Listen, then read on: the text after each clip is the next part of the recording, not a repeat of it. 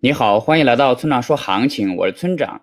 现在是北京时间六月九日的上午八点零四分，BTC 即时价格三三四零六 U。我们先来看今天的行情，BTC 继续下跌，最低跌至三万一千点，市场情绪极度的悲观，无论短期还是长期，目前都是空头趋势。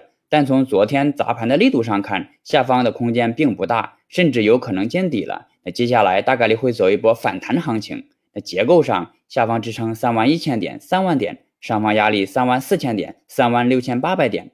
那后市走势上，只要不跌破三万一千点，底部就算出来了。即便跌破了三万一千点，哪怕跌至三万点以下，也大概率会以插针的形式出现。总结一下，底部的概率正在增加。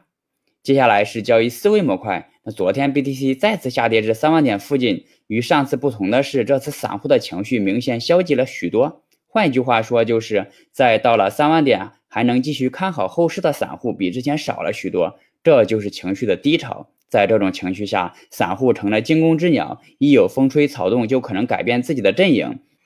比如昨晚就有不少国外的散户，呃，看到大量的 BTC 从微测的钱包转到 Coinbase 钱包这一消息之后，纷纷卖出了自己的币。那后来证实这是一则假消息，那么消息背后的动机也就很明显了，就是为了让散户抛掉手里的筹码。